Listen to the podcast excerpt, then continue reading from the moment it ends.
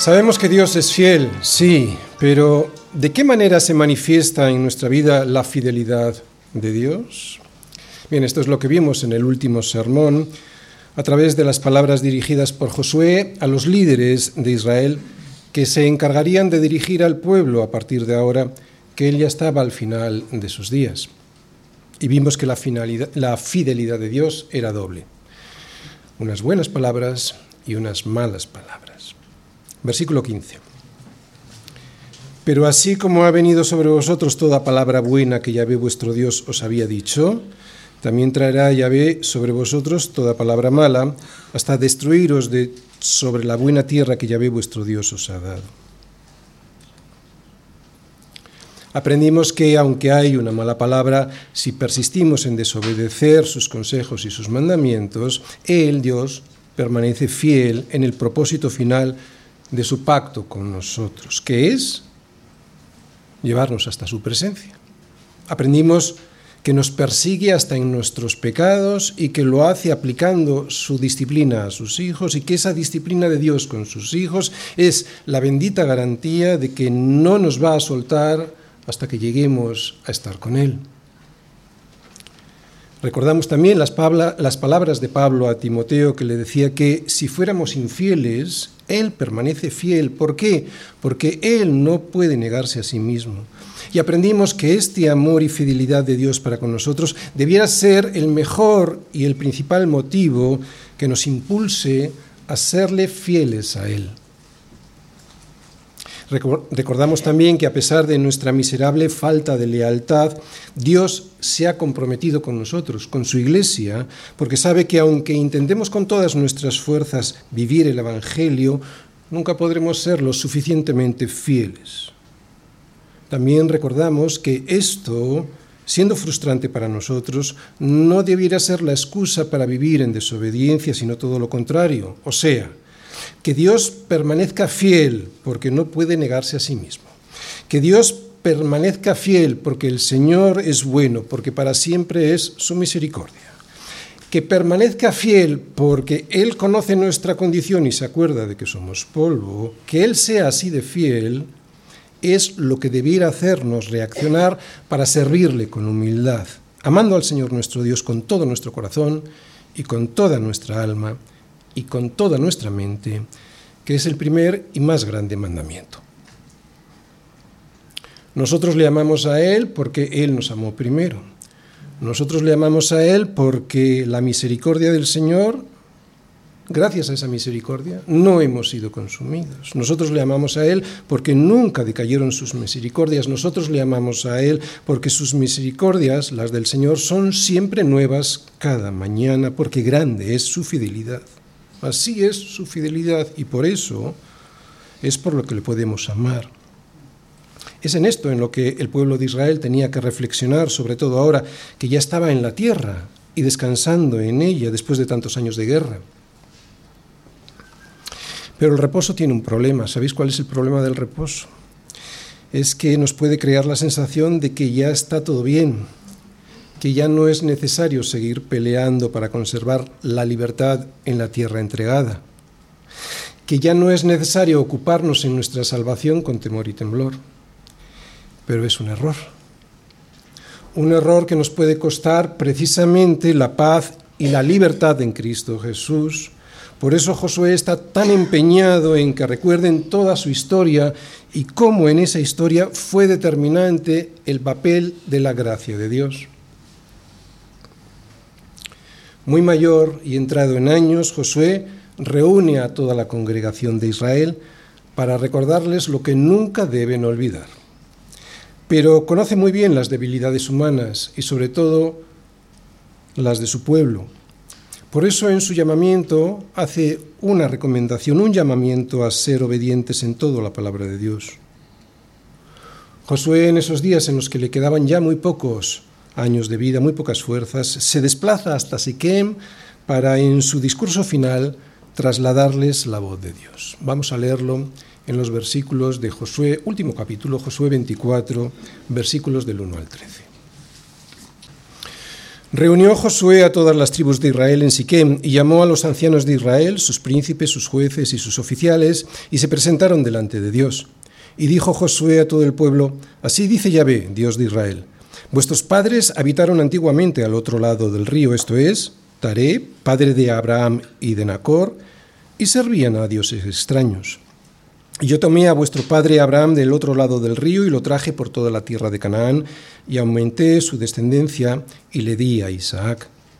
A Isaac le di a Jacob y a Esaú, y a Esaú le di el monte de Seir para que lo poseyese, pero Jacob y sus hijos descendieron a Egipto. Y yo envié a Moisés y a Aarón y herí a Egipto conforme a lo que hice en medio de él, y después os saqué Saqué a vuestros padres de Egipto, y cuando llegaron al mar, los egipcios siguieron a vuestros padres hasta el mar rojo con carros y caballería. Y cuando ellos clamaron a Yahvé, él puso oscuridad entre vosotros y los egipcios, e hizo venir sobre ellos el mar, el cual los cubrió, y vuestros ojos vieron lo que hice en Egipto. Después estuvisteis muchos días en el desierto. Yo os introduje en la tierra de los amorreos que habitaban al otro lado de Jordán, los cuales pelearon contra vosotros, mas yo los entregué en vuestras manos, y poseísteis su tierra, y los destruí de delante de vosotros. Después se levantó Balac, hijo de Zippor, rey de los moabitas, y peleó contra Israel, y envió a llamar a Balaam, hijo de Beor, para que os maldijese. Mas yo no quise escuchar a Balaam, por lo cual os bendijo repetidamente y os libré de sus, manos, de sus manos. Pasasteis el Jordán y vinisteis a Jericó, y los moradores de Jericó pelearon contra vosotros, los armorreos, los fereceos, cananeos, seteos, jerjeseos, sebeos y jebuseos, y yo los entregué en vuestras manos. Y envié delante de vosotros tábanos, los cuales los arrojaron de delante de vosotros, esto es, a los dos reyes de los amorreos, no con tu espada ni con tu arco y os di la tierra por la cual nada trabajasteis, y las ciudades que no edificasteis en las cuales moráis, y de las viñas y olivares que no plantasteis, coméis. Solo por gracia. Nuestra historia se define por la gracia de Dios. Josué capítulo 24 versículos del 1 al 13. El tema del sermón de hoy consiste en ver a través de la historia de Israel que nuestra historia, al igual que la suya, también está claramente marcada de manera milagrosa por la gracia de Dios, regalo inmerecido por el cual somos bendecidos, aunque a veces no nos demos ni cuenta. Por eso Josué congrega hoy a todo el pueblo para recordárselo, como lo hacemos nosotros aquí en este momento. Y este tema lo voy a exponer a través del siguiente esquema. Primera parte, la historia de Israel es por gracia, versículos del 1 al 13. Segunda parte, nuestra historia también, también es por gracia. Y tercera parte, la lógica respuesta a esa gracia de Dios, versículo 14. Primera parte, la historia de Israel es por gracia. Reunió Josué a todas las tribus de Israel en Siquem y llamó a los ancianos de Israel, sus príncipes, sus jueces y sus oficiales, y se presentaron delante de Dios. Y dijo Josué a todo el pueblo, Así dice Yahvé, Dios de Israel. Hasta sus últimas fuerzas, Josué quiere ser el instrumento que Dios usa para servir a la congregación de Israel. Él pone su voz pero el que se dirige al pueblo, como podéis ver ahí, es Dios mismo. Así dice Yahvé, Dios de Israel. Josué, pues, aquí está haciendo la función de profeta del Antiguo Testamento. Enseñanza para nosotros. Cuando los domingos nos reunimos en torno a la palabra de Dios, que es Jesús, es evidente que Él está aquí en medio nuestro, hablándonos. Por lo que si el predicador está siendo fiel en su exposición a la palabra de Dios, nosotros podremos reconocer en ese momento, así dice el Señor. Nosotros no somos profetas en el sentido del Antiguo Testamento, pero sí que al predicar profetizamos la palabra de Dios, la palabra ya escrita de Dios. En el Antiguo Testamento los profetas tenían la función de revelarle al pueblo lo que de Dios no conocían, o si lo conocían, recordárselo. Pero con el Nuevo Testamento ya cerrado en el canon de las Escrituras, la misión de los profetas de revelar lo que de Dios no conocían ya no está vigente. Ya está cerrado el canon de las Escrituras. Es cierto que mientras se distribuían los escritos apostólicos entre las congregaciones en la iglesia primitiva, la profecía era un don necesario y aprobado por Dios, pero una vez concluido el periodo apostólico y cerrado el canon, la iglesia no debe confiar en esos que se llaman apóstoles y profetas y que anuncian cosas nuevas y diferentes a lo que ya está escrito. Así pues, el don de la profecía en la Iglesia hoy consiste en la exposición de la palabra y la enseñanza de lo ya escrito en la Biblia para edificación, consolación y exhortación del pueblo de Dios. El efecto que hace la predicación, la profecía en la Iglesia hoy es el mismo que hacía ayer en Israel.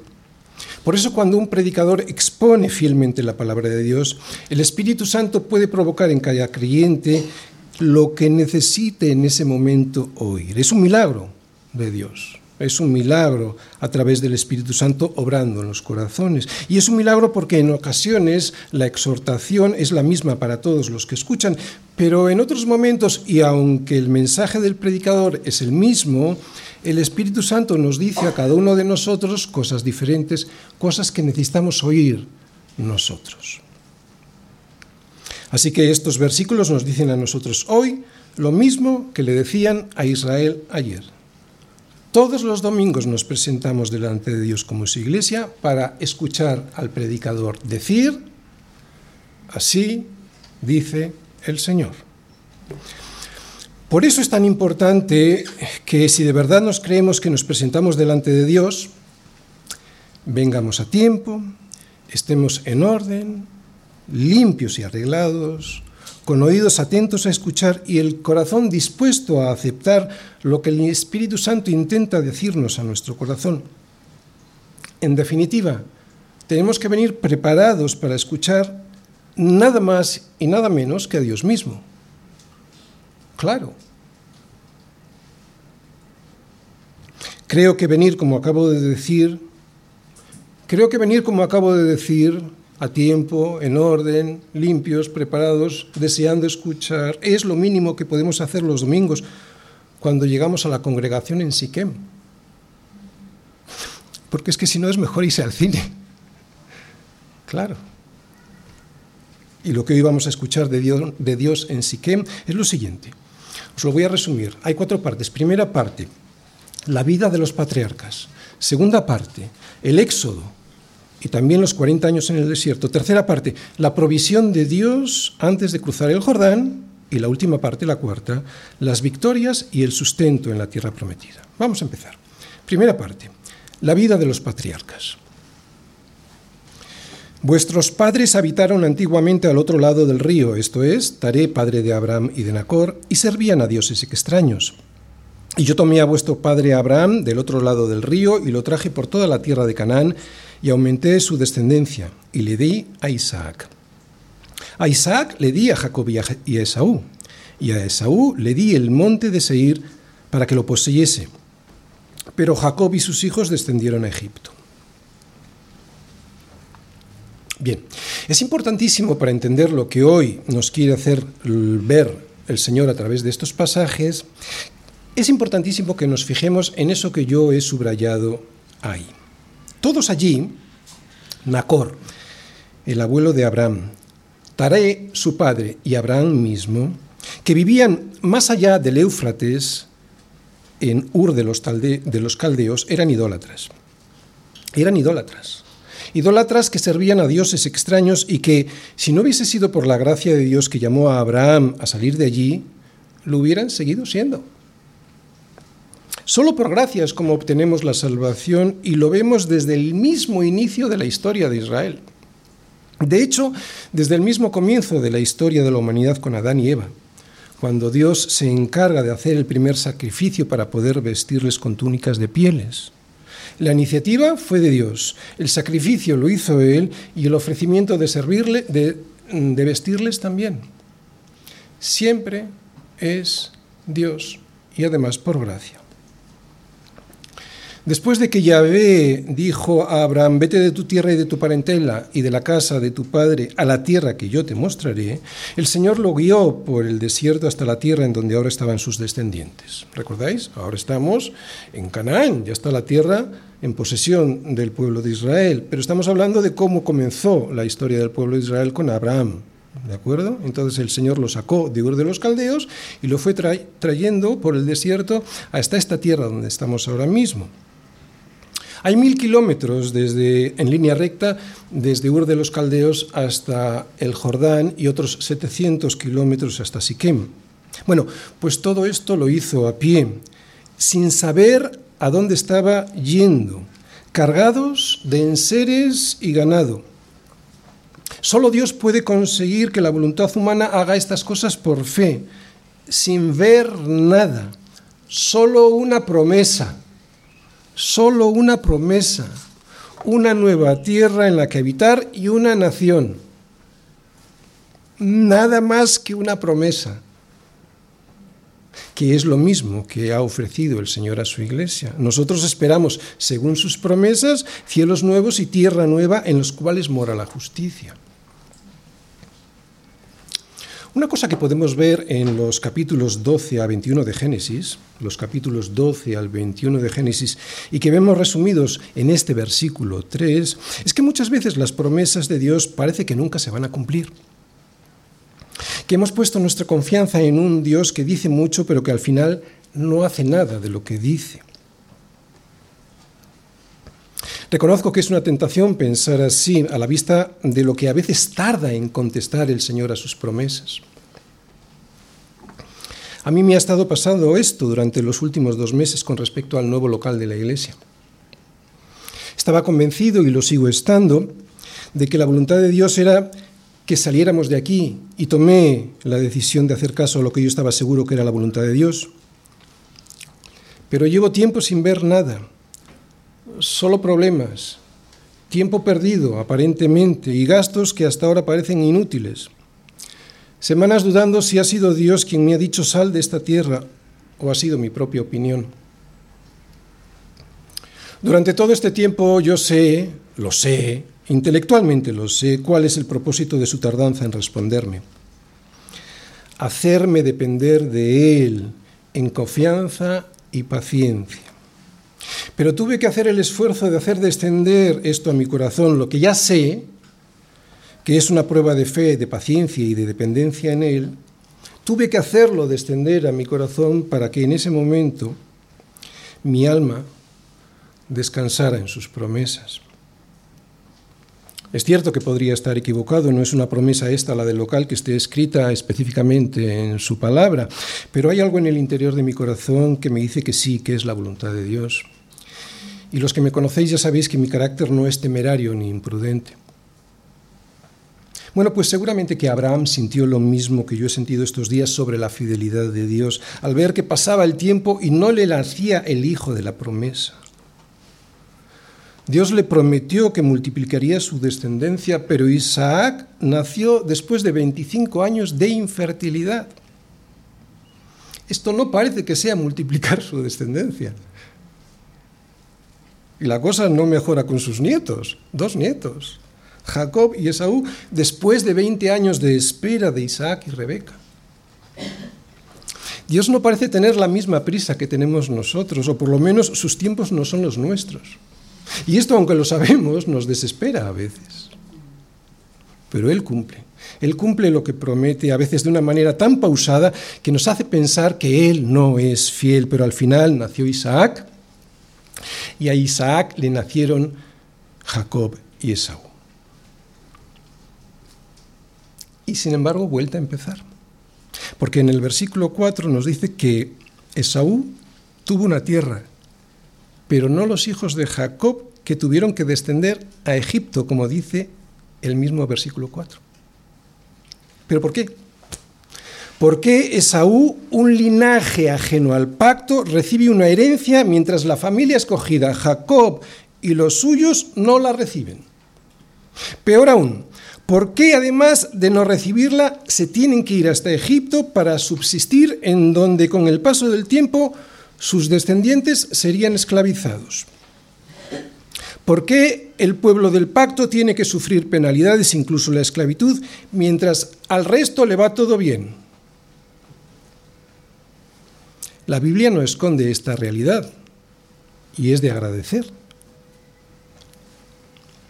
No hay nada más que echar un vistazo a Hebreos 11 para ver que la fe tiene muchos beneficios, porque por la fe conquistaron reinos, hicieron justicia, alcanzaron promesas, taparon bocas de leones, apagaron fuegos impetuosos, evitaron el filo de espada, sacaron fuerzas de debilidad, se hicieron fuertes en batallas y pusieron en fuga ejércitos extranjeros. Sin embargo, también nos dice que otros experimentaron vituperios, azotes, prisiones, cárceles, fueron apedreados, aserrados, puestos a prueba, muertos a filo de espada, anduvieron de acá para allá cubiertos de pieles de ovejas y de cabras, pobres, angustiados, maltratados. A veces no entendemos por qué pasamos por lo que pasamos. Son tiempos en los que las circunstancias nos dicen todo lo contrario a lo que pareciera que Dios quiere para nosotros. Pero Dios nos dice con la historia de Israel y también con nuestra propia historia que Él está al volante de toda nuestra vida. Que aunque pase el tiempo y no veamos que llegamos a la tierra de la promesa, llegaremos. Jacob y sus hijos vivieron en Egipto con su esperanza puesta en salir de allí, aunque con la sensación de que nunca heredarían la tierra. Sin embargo, Dios, en su soberanía y en silencio, no dejó de preparar el terreno para que su pueblo llegase algún día a la tierra de la promesa. Todo estaba planificado por el Señor. Dios estaba preparando el terreno para cumplir su propósito en ellos, no solo para darles una tierra, sino para hacer de ellos una gran nación. Y estando todavía en Egipto, murió José y todos sus hermanos y toda aquella generación. Y los hijos de Israel fructificaron y se multiplicaron y fueron aumentados y fortalecidos en extremo y se llenó de ellos la tierra. Este era el plan de Dios, que los hijos de Israel prosperasen y se multiplicasen de tal manera que comenzaran a inquietar a los egipcios. Y el plan funcionó porque todos los empezaron a tratar con dureza y a llenarlos de tributos. Pero resulta que cuanto más los oprimían, tanto más se multiplicaban y crecían, de manera que los egipcios temían a los hijos de Israel. Parecía que no había esperanza para ellos, pero en la promesa de Dios a Abraham estaba que su descendencia viviría en tierra ajena y que allí sería esclava durante 400 años, pero que en la, cuarta generación volverían, volverían porque aún no había llegado al colmo la maldad del amorreo. Esto ya lo hemos estado viendo en el libro de Josué. Dios esperando 400 años de paciencia a que los amorreos se arrepintiesen de su perversión e idolatría, pero al mismo tiempo en esa espera estaba preparando a un pueblo grande y decidido a salir en busca de lo prometido. Toda esta historia que vemos en los versículos del 2 al 4 de Josué es una enseñanza de la gracia de Dios para con nosotros. Es Él quien en su soberanía nos llama a salir de la idolatría en la que vivíamos, permite las pruebas por el camino para fortalecer nuestra fe y nos saca de esas pruebas cuando Él considera que es el tiempo de sacarnos porque ya estamos preparados. Todo es porque la soberanía de Dios así lo permite. Si os habéis fijado, la vida de los patriarcas y nuestra vida es similar. Fuimos salvados por gracia y por gracia estamos siendo sostenidos. Por eso ahora en el versículo 5, cuando en Egipto todo parecía perdido para Israel, Dios despliega todo su poder para salvar a su pueblo, porque ahora es el tiempo de Dios y no antes. El éxodo y los 40 años en el desierto. Y yo envié a Moisés y a Aarón y herí a Egipto conforme a lo que hice en medio de él, y después os saqué. Saqué a vuestros padres de Egipto, y cuando llegaron al mar, los egipcios siguieron a vuestros padres hasta el mar rojo, con carros y caballería. Y cuando ellos clamaron a Yahvé, él puso oscuridad entre vosotros y los egipcios, e hizo venir sobre ellos el mar, el cual los cubrió, y vuestros ojos vieron lo que hice en Egipto. Después estuvisteis muchos días en el desierto. Bien, con un solo versículo, fijaos en el versículo 5, Josué resume todos los acontecimientos narrados en los doce primeros capítulos del libro de Éxodo.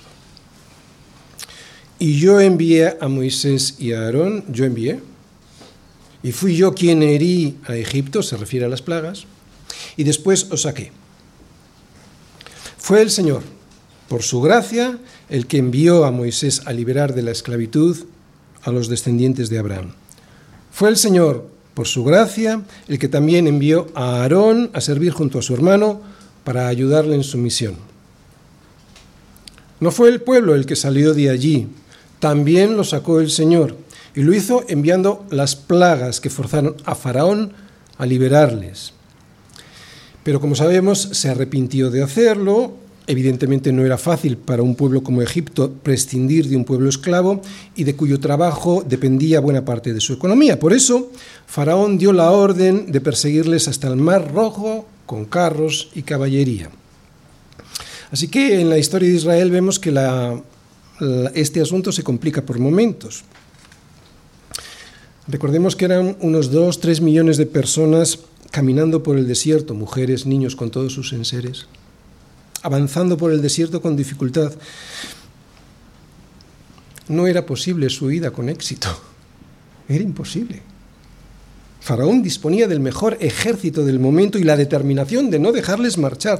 Con el mar por delante y Faraón por detrás, era imposible escapar con vida y sin embargo escaparon porque Dios puso oscuridad entre vosotros y los egipcios e hizo venir sobre ellos el mar. Otra vez, pero ¿por qué Dios actúa así? Y esta sería la enseñanza para nosotros. Para mostrarnos que la salvación es del Señor y para recordarnos que nadie debe jactarse en su presencia. Muchas veces Dios nos encierra entre el mar y el ejército de Faraón para demostrarnos que es Él el que abre camino en el mar y senda en las aguas impetuosas. Sin embargo, y a pesar, les dice Josué, de que visteis con vuestros ojos lo que hice en Egipto, vuelta a empezar. Estuvisteis muchos días en el desierto, ¿por qué? Por la rebeldía de no creer a Dios, que os había dado tanto por gracia.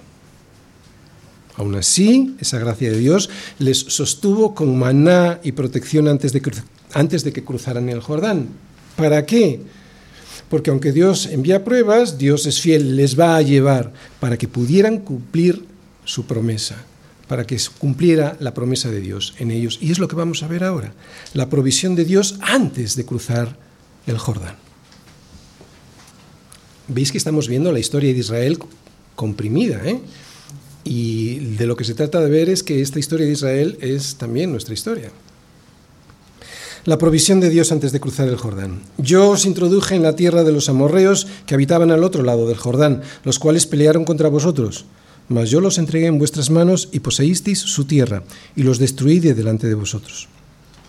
Después se levantó Balac, hijo de Zippor, rey de los moabitas, y peleó contra Israel, y envió a llamar a Balaam, hijo de Beor, para que os maldijese. Mas yo no quise escuchar a Balaam, por lo cual os bendijo repetidamente, y os libré de sus manos. Muy bien, aquí en estos versículos vienen narradas las primicias que Dios le dio a Israel antes de entrar a poseer Canaán. En el versículo 8, si os fijáis, vemos las victorias sobre los reyes amorreos Og y Seón al este del Jordán. Todavía no hemos pasado el Jordán, ¿de acuerdo? Al este del Jordán, en las tierras que después, si recordáis, ocuparon las dos tribus y media. En el versículo 9 vemos otra victoria.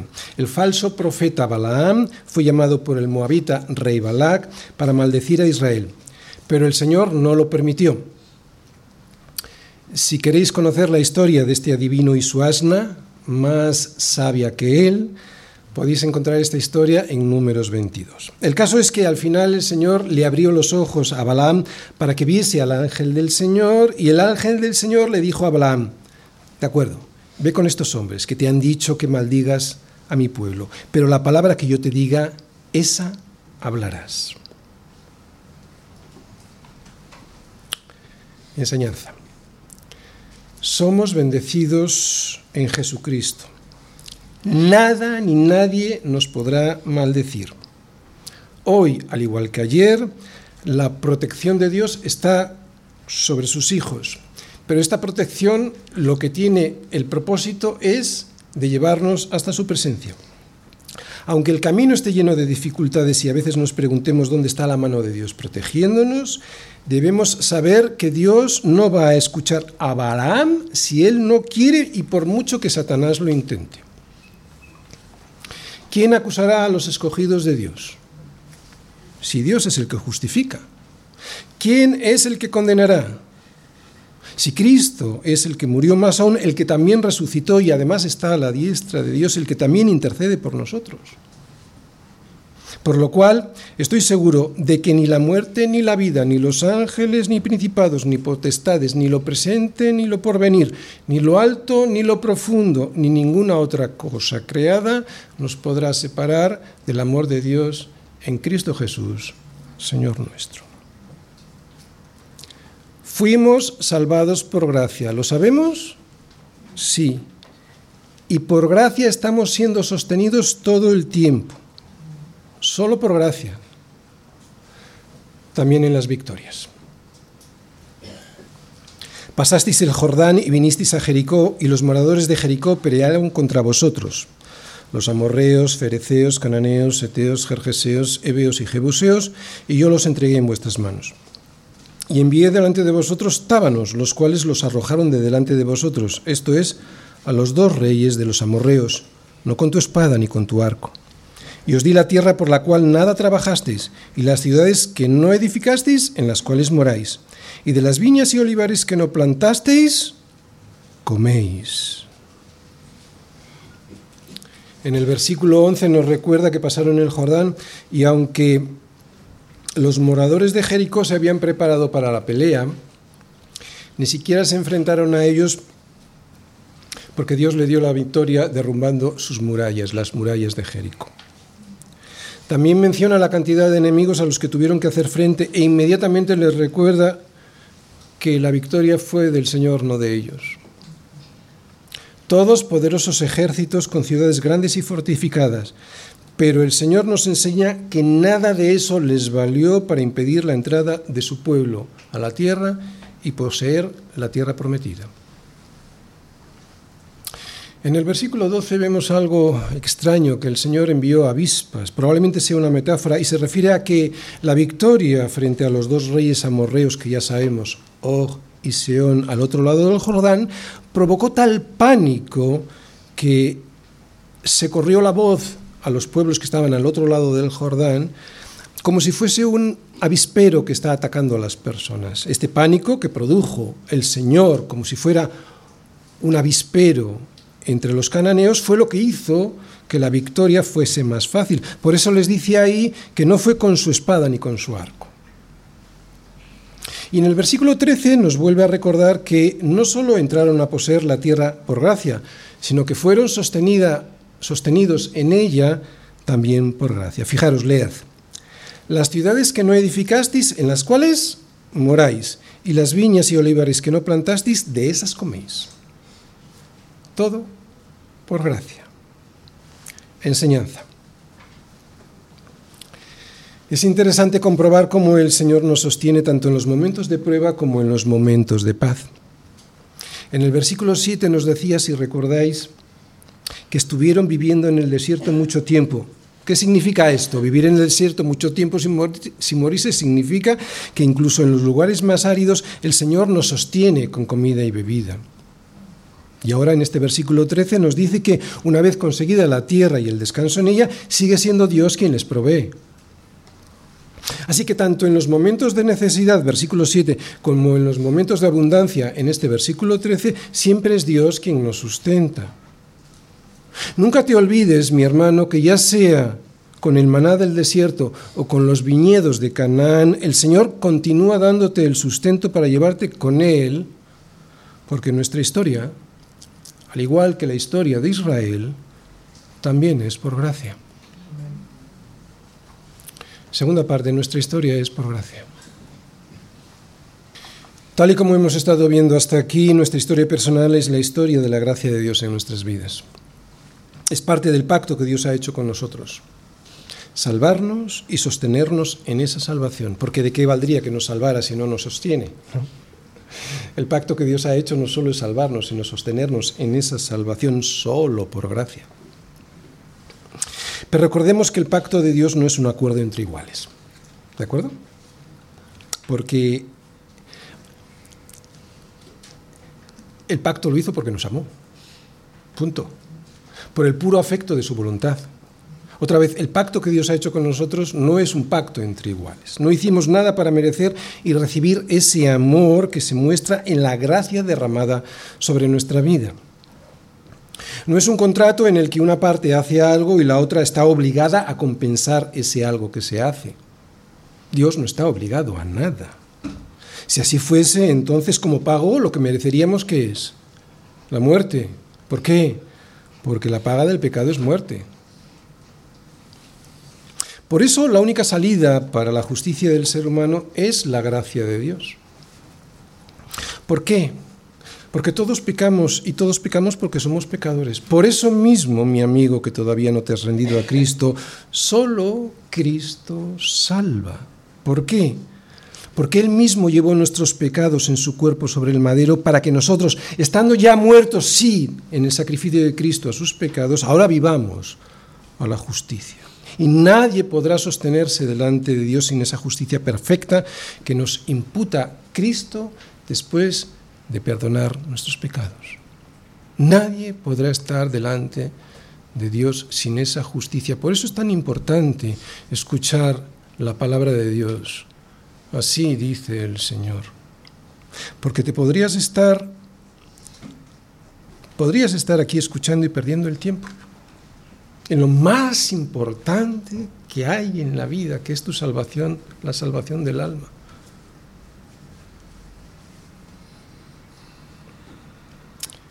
Dios Padre envió a Dios Hijo a morir en una cruz. Y francamente es obsceno, es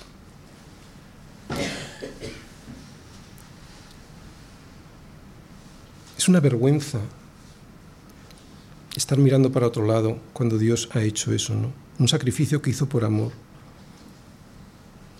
y que nos es regalado por gracia. No por algo que hayamos hecho o por algo que merezcamos, porque no merecemos otra cosa que morir. Ah, y aquí está el punto. La gente piensa que se merece algo, ¿no? Ahora bien, aunque ese pacto es un pacto en el que Dios nos regala la vida eterna por gracia, y aquí está el punto, por eso mucha gente no acepta la gracia de Dios, ese pacto de gracia también implica responsabilidades. En este pacto hay privilegios, enormes privilegios, pero también existen responsabilidades. Hay pues bendiciones y obligaciones. Siempre, pero especialmente hoy vivimos en una época en la que nos han enseñado que debemos reclamar nuestros derechos y pocas veces vemos que se enseñe que de esos derechos se derivan obligaciones. Sin embargo, solo las naciones en las que sus ciudadanos tienen claro que los privilegios que disfrutan en esa nación también demandan obligaciones, son capaces de prosperar. En el resto de naciones que no entienden esto, será todo siempre un caos. Y es porque Dios es orden. Por eso en su pacto de privilegios Él demanda de nosotros obligaciones. No para amarnos, porque Él ya nos amó primero. Nos amó desde antes de la fundación del mundo, nos amó desde antes de que hiciésemos lo bueno o lo malo. Demanda de nosotros unas obligaciones para que descubramos nosotros, al obedecerlas, si hemos sido salvos o no, y para que nos vaya bien en la vida. Porque Dios es orden. Porque en una creación hecha con orden, y no hace falta nada más que echar un vistazo al universo, es imposible que el desorden traiga algo bueno. Dios ordenó a los planetas girar en torno al Sol y lo hicieron. Él le dijo a las montañas que se levantasen y a los valles que se aplanasen, y lo hicieron. Él le dijo al mar, hasta aquí has llegado y no vas a pasar, y así lo ha hecho hasta el día de hoy. Y ahora Dios viene a ti y te dice, ven y sírveme, y tú le dices, no. Y se lo dices después de haber derramado sobre ti enormes bendiciones. Peor aún, viene a ti y te dice, ven a la iglesia a escuchar la palabra, ahí sentadito, nada más. Y vas tú y le dices que estás mejor en tu casa pudiendo venir. Nuestra vida es por gracia, fuimos salvados por gracia y estamos siendo sostenidos por esa misma gracia. Enorme privilegio, pero para saber si de verdad hemos recibido ese privilegio, porque podríamos engañarnos muy fácilmente, el privilegio de haber sido llamados por el Señor, debemos responder a esa gracia siendo responsables. ¿Cuál sería la respuesta a tanta gracia derramada sobre nuestra vida, especialmente la gracia de la salvación? Tercera parte, la lógica respuesta a esa gracia. Ahora pues, temed a Yahvé y servidle con integridad y en verdad, y quitad de entre vosotros los dioses a los cuales sirvieron vuestros padres al otro lado del río y en Egipto, y servid a Yahvé. No voy a abundar en la respuesta a esta gracia de Dios. Hoy ya no hay tiempo para ello. En el próximo sermón profundizaré en este versículo y en los siguientes, pero yo creo que está muy claro lo que el Señor nos está diciendo aquí. Que si hasta el día de hoy no has servido a este Dios tan grande y fiel, arrepiéntete ahora mismo. Arrepiéntete y toma la decisión de seguir al Dios verdadero y no a los dioses creados por ti, y por este siglo. Arrepiéntete de verdad, con dolor, con pesar sincero, y toma la decisión de servir de una vez por todas al Señor, dejándote de tonterías. No hay nadie más feliz que aquel que se arrepiente de verdad de sus errores. Y no hay error más grande en este mundo que servir a los dioses de este mundo, olvidándose del Dios creador de todas las cosas, el Dios que murió por ti para salvarte de tu bancarrota personal y espiritual. ¿Os dais cuenta qué absurdo? Termino. ¿Qué sientes después de haber repasado la historia de Israel, una historia que es similar a la tuya? Yo, mientras iba desgranando los hechos ocurridos en la historia de Israel, iba recordando cómo el Señor me hizo suyo. Cómo después de escuchar la definición de lo que era amor para Dios, me lo explicaron cuando les pregunté a los que me hablaban del Señor qué era el amor y me leyeron Primera de Corintios 13, cómo me quedé anonadado y perplejo porque no sabía que Dios era tan grande e impresionante y yo tan pequeño y miserable. También como después al pasar los años me iba protegiendo de los peligros de los que yo me daba cuenta y de otros que seguramente eran enormes, de los que yo no era consciente. Cómo me ha cuidado y mantenido con vida y con salud, incluso en la enfermedad.